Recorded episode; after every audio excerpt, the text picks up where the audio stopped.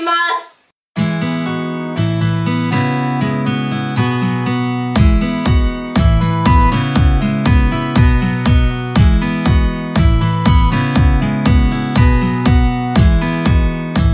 皆さんこんにちは。ときめきテラスの時間がやってまいりました。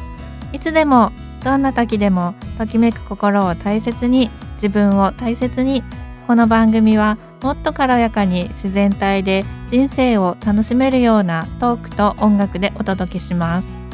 月2回の更新収録でお送りいたします。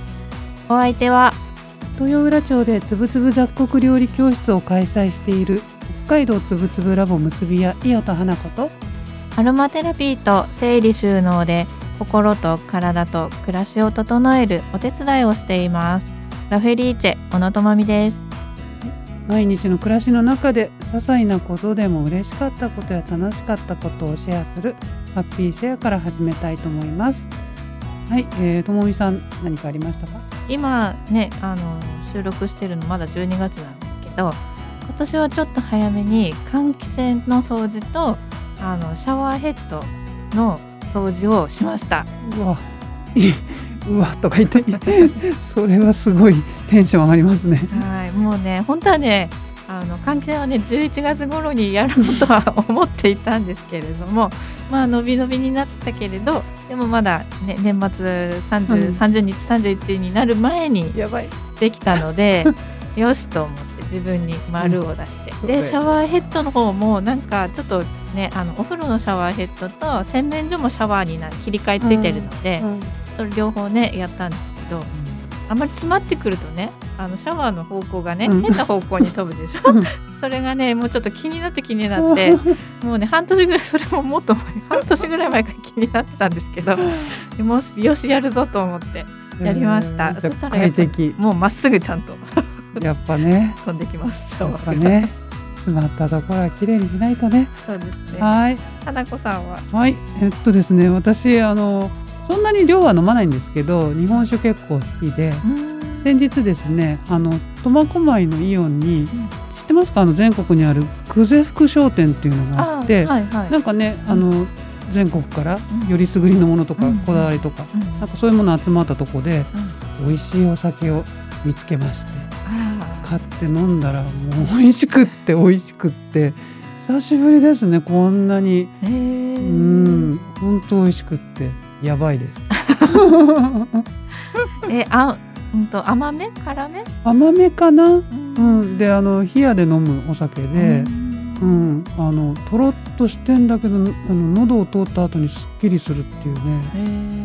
もうあの生搾りのなんかお酒なんですけれどうも、ん。美味しいんですよ。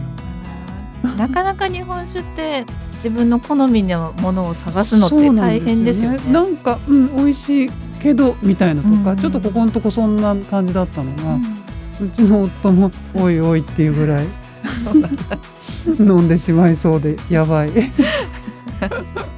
お酒に出会いました。あー素敵な出会いだったんですね。はいいいですね。はいはい、皆さんもねちょっとした幸せハッピーなこと見つけてみませんか？それでは今日も30分間心地よい暮らしのヒントとなれば幸いです。お付き合いください。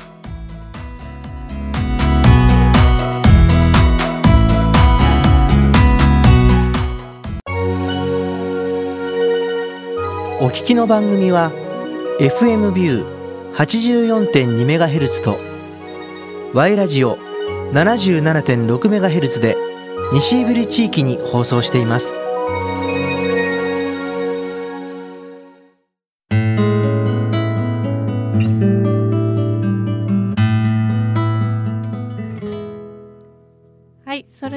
今日はアロマテラピーのお話をします、えー1月なのでね一番やっぱり寒い時期なので今日はねちょっとねあの温めてくれる香りを選びました、いいですね。えっ、とマジョラム。はい。マジョラム。マジョラムスイートとかねスイートマジョラムとかも言われています、うん。えっ、とシソ科のね植物で葉っぱから取れてます。で香りの印象としては花子さんどうですか？今嗅いでもらったんですけど、まあ最初結構こうツンと刺激が来るんですけども、ん。あの鼻の奥に残るのがこうフローラルっていうのはなんだろうな、ま甘い感じのうん。柔らかい匂いに変わりましたね。そうなんですよね。そう香りの印象としてはうん。最初はちょっとなんか苦っぽい、うん。なんかスパイシーまでいかないけど、ね、ちょっとスパイシーっぽいですよね。なんですけど後から優しい、うん。ふわっとうんなる感じの甘さが後からくるっていう感じのイメージの香りですね。で作用としてねあの今日はねあのなんで寒いのにいいかっていうと血の巡りをすごく良くしてくれます。でねリンパの流れも良くしてくれたりとかするので、ね、首肩ねよくもう寒い時って縮こまるじゃないですか、うん肩ギュッとね。で肩こりとかするのでそういう時におすすめです。うんであとはね副交感神経うんあの気持ちをゆったりさせてくれる。そういう神経をねすごく優位にしてくれるので、うん。睡眠の助けとかにもなりますし、うん。リラックス効果がすごく高いです。うん。なのでね血圧高い方に使うと、うん。ちょっと落ち着いたりすることがあります。だから逆に言うと低血圧の人は使わないでほしい、あそうなんですね。感じです。うんであとね運転する時とか何か集中してうん。勉強とか仕事したい時にはちょっと使わないでほしい、うんね、ちょっとぼーっとしちゃううのでん 使わないでほしいという、うん。だからもうほんとねちょっともう今日も一日すごい頑張りましたっていう時にね、あのちょっともうストレスいっぱいですっていう時に使ってあげると緊張をほぐしてくれるような香りになってますね。うんあの本当に心にもぬくもりを与えてくれるし、うんうん体もその血の巡りが良くなって温まってくれるっていうね心にも体にもうん温めてくれる、えー香りになってます。じゃあねどうやって使ったらいいかっていうと、ね、あの肩こりのところとかね、あの筋肉がちょっと緊張してるようなねところとかにはトリートメントとしてうん使ってほしいなと思います。うんうん。とホホバオイルとかね、うん。そういうオイルにうん。10ミリに対して肌の弱い方は1滴、うん。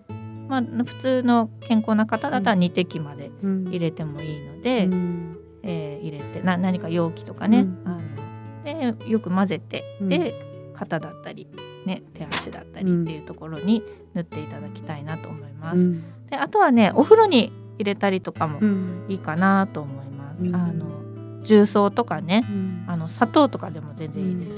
に1滴から、ね、多くても3滴まで、うん。でよく混ぜてからうん。湯船に入れるうん。って感じになります。湯船に直接はね入れないようにしていただきたいなと思います。あとはね本当に眠りの助けになってくれるので、ティッシュとかでいいので1滴垂らして枕元に置いてあげるとかね、するとふわーっとね本当なんか力ふわーっと力抜ける感じのうんあの香りになってますので、そういう風に使ってほしいなと思います。うんでねこのマジョラムの面白いお話がありまして、うんこの香りっていうのはあのギリシャ神話のね、うん。愛の女神、うん。アフロディーテから与えられたっていうね、伝伝説っていうかねそういうお話があって、ね、悲しみを癒す薬草だったりとか幸せの象徴として昔はね使われていたよっていうことであの新婚夫婦のねあの花冠にしたりとかうん。あの亡くなった方に対してはね冥福を祈って、うん。ね、幸せに生きたねっていうことでねお墓に手向けられたりもしたっていう風に言われてるので、うん。本当なんかしがらみだったり不安とかね、うん。悲しみとか解放されて本当なんかゆっくりとね毎日の日常の小さな幸せを感じるとか、うん。感謝の気持ちがねなるんじゃないかなっていう香りになってますね。なるほどね。はいであまりねちょっと香りの好き嫌いっていうかねあるとその時の自分の体調でねいいなって思ったりそうでもないって思うかもしれないんですけどあの温めるっていう意味ではねあの前回最初の方にお紹介したオレンジスイートうんとこのマジョラムを1滴ずつね混ぜてあげたりするとね本当に心がくつろぐ感じになってきますので是非これは使ってみてほしいなと思います。そうですね。はい。うん。お風呂に入れて本当あ血行も良くなったり温まるっていうね、うんそういう効果があるんだったらいいんじゃないでしょうかね。なんとなく花子さんの目がとろんとしてきてるのは気のせいね私もこれ買いだから今。多分そうだと思います。なんかなんかこう話聞いててもなんかこうふわーっとしてきて やばいですね。うん。もう目が違います。ね、眠っちゃいそう。速攻効果が出ちゃったのかな、うん、でも私もそう言われてみればあの枕元にはい。あのこれこの代わり置いて寝たことありますね。あ使ったことありますか？うん、だから、うん。うん、まあこういうもんなくても私すぐすぐ寝ちゃうんではい効果があったかどうかは。でもい 今のがもしかしたらうん。なんか本当にこう このまま、うん、香りに包まれていたい気もしますが。はい。はいねなんか眠れない方とかね、ちょっとさ寂しいっていうか。うんちょっと気持ちが落ちちゃってたり、うんなんか冬ってね暗くなるのも早いから、そうですよね。なんかちょっとうつ傾向になる方が多いっていう風にね、うんあの世界的に言われてるので、うんね、なんかそういうのでちょっとふわっとゆったりうんした気持ちになってくる。はい、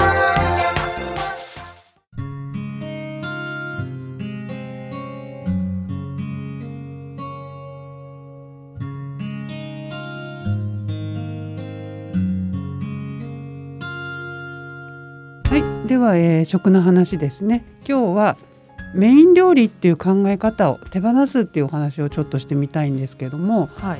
あのーまあこのね未来食つぶつぶっていうのになって、食事の仕方が大変じゃないですかって時々質問されるんですよ。でまあ新しい食事法をね今更学んでもなんか大変そうとか雑穀って扱いわからないしとかね、まあ、そんなようなこともよく言われるんですけどもあの野菜料理もとっても美味しいがメイン料理になるもんじゃないってねちょっとこう思われてるんじゃないかなと思うんですよね。でメイン料理を雑穀で作らないとって考えたら確かに大変ですよね。うん。あのハンバーグとかはい。あのオムレツソーセージなんかねあるんですけども、うん。まあ、いわゆる現代食のメインディッシュを雑穀を使って作るって考えるとじゃあ実際それ毎日作るってなったら私でもうん。あのかなりの時間台所に立ってなければならないのでうん。まあ結構あのそういう意味であの、ね、習いに来て「いやいいんだけどこれ毎日やるんですか?」みたいに言われてうん。いやあのそもそもねそういうメイン料理って考え方してること自体がはい。あのなんでそうなっちゃったかっていうとはいあのメインのおかずイコール主菜っていうねうんうん。お肉とかお魚、はい。日本の食事に、うん。まあ、こういうものを日常的に上らせるためにはい。あのそういう言い方をするようになったんですよ戦後ね。うん。で本来のね体のシステムに合った食事っていうのははい。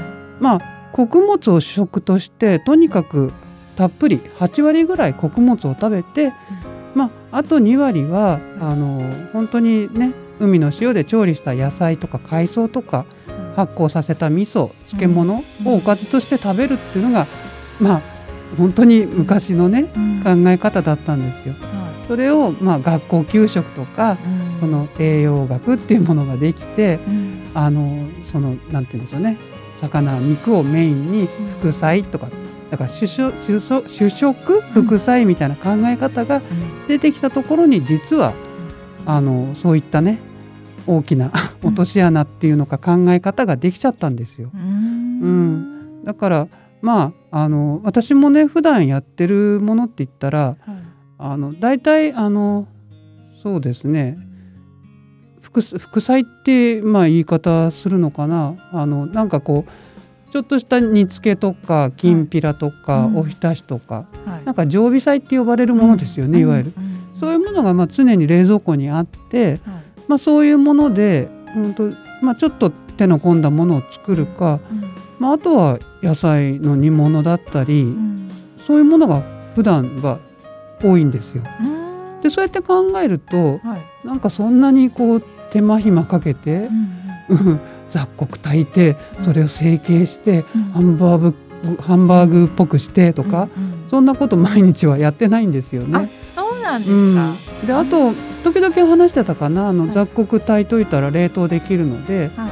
それをあの野菜とね一緒に炒めちゃうとか。うん。であの本当穀物中心にご飯にも雑穀入れてるので、まあ、それで食べて、うん、そういう感じなんですよ。あそううなんですん、だからあのー例えば、まあ、昨日作ったものって言ったら切り干し大根の煮物にはい。かぶの塩もみうん。きんぴら、で水菜と油揚げの炒め物。うん。とそんな感じなんですよね。うん。うん、だからであの時々はちょっと手の込んだものを作るっていう程度でうん。で本当に忙しい時なんかはい。あの即席味噌汁っていうのがあってはい。あの味噌をお湯で溶いて海藻を浮かべるだけとか、うんうん本当にそのあの調味料とかうん。素材がいいものを使ってるとそれで十分うん。前飲んでもらったかな。もうこれで十分ですよね。インスタントみたいな感じで、うんだからそういうね取り方だったり、うん。あのまあ、冷蔵庫にある常備菜だったり、うん、で甘酒を使ってキムチを作ったりするのでそこでもねうん。雑穀は入ってるしうん。あとエゴマを使ったふりかけなんかは常にあるので、うん。まあ、そういうものうんで、まあ、いつもご飯がねたっぷりあることだけは気をつけているかなって。うん。で作りつきあの気ができるおかずをね、まあ、作っといてうん。容器にでも入れとけばうん。そんなに困ることはないんですよ。ああそうなんですね、うん。なんか花子さんは毎日その雑穀でうん、手の込んだおかずを作ってるんだと思ってました、そうなんです。結構言われるんですよ。うん。で私も結構ズボラなんで、あれ私だけなんてちょっと思ったらそんな話を、まあ、あの仲間とするともう普段そんな感じだよねって。うん。ううん。ん、であの家族とかあのいない時は一人だったりするとはい。あの本当にねご飯にはい。菜種油かけて醤油かけると卵かけご飯みたいになるって話はしたかな。もうそういうのが無性に食べたくなったりもう漬物あればいいとか、まうん。あ、そんなようになっちゃうんでまああのズボラでも全然私が続いてるんだから大丈夫ですね。うん。そうだったんだ。はい。じゃあ本当なんか野菜のおかずが何品かあるっていう感じがうん、そうなん。大体の時うんで、たまに手の込んだ雑穀でおかずを作おかるみたいずを作ったり、あとはその冷凍ができるんで、あのなんていうの？一回作ったらだいぶできるので、うん。まとめて作っちゃったり、うん。お弁当のおかずに回したりとか、うん。もう我が家はお弁当はなくなりましたけど、はい。まあそういうことされてますね。うん。だからまあ初めの頃ね、私もメインディッシュみたいに考えてたんで、それがないと食べるものがないみたいにね家族にも言われたんですけども、あのいやそんなことはないんだっていうのを知って、うん。うん、あのあこういうふうに作り置きしとけばあいくらでもあの満足がいく食べ物ができるんだなってで主食をたっぷり食べてあとは少しのおかずで大丈夫ってことがだんだん分かってくるので、うん。まあ、そういったようなこともねセミナーとかで話してるので、はい。まあ、あの興味あったらそういうのもね聞いてみるといいかなと思いますけれども。うん。だいぶ気楽になりましたでしょ？黄色くになりましうん。た。だから本当にあの、なんだろうメイン料理っていうね、うんうん。考え方次第なんだなっていう。うん確かに、うん。なんかねあの買い物行って野菜いっぱい買った日って、うん。野菜ばっかりのおかずが、うん。ね何品かうん。ね、あって今日どれメインなのって言われることが時々あるんですけど。うん。だ。からもう学校給食がそうですもうんね、ん。もうなんか肉か魚かどっちかが今もそうなのかな、だか割とそうかもしれない。うん。らねまあそういうのもちょっと考えをね変えるとこうあ気が楽になったっていう人もいますそうので、ですね野菜だけのおかず、うんねうんでいいんだったらちょっとかなり楽です。はい いろいろやってみてくださいはい、わかりました。じゃあね、メインのおかずっていう概念はちょっと外して、はい野菜をねたっぷり食べるっていうのもね、なかなかいいんじゃないかと思います。それではね、ここで曲紹介します。20のメイクユーはハッピー。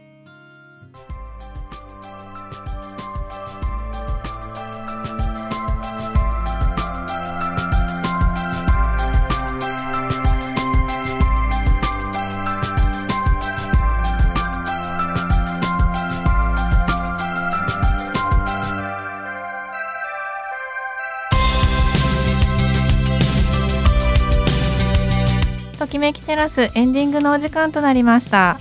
いやーさっきのねマジョラム本当私聞いちゃいましたね。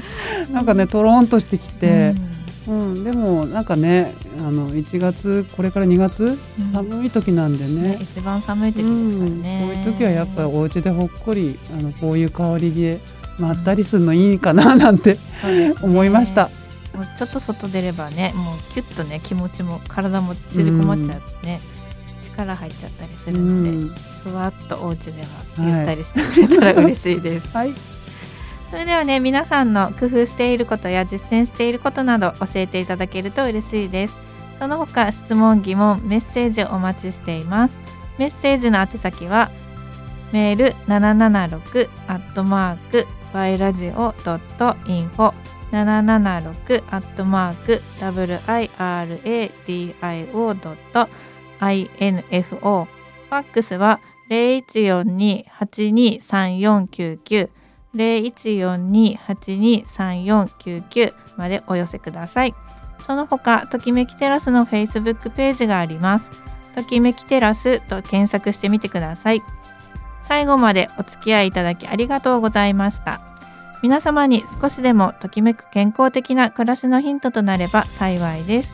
ときめきテラスお相手は伊予田花子と小野智美がお送りしました。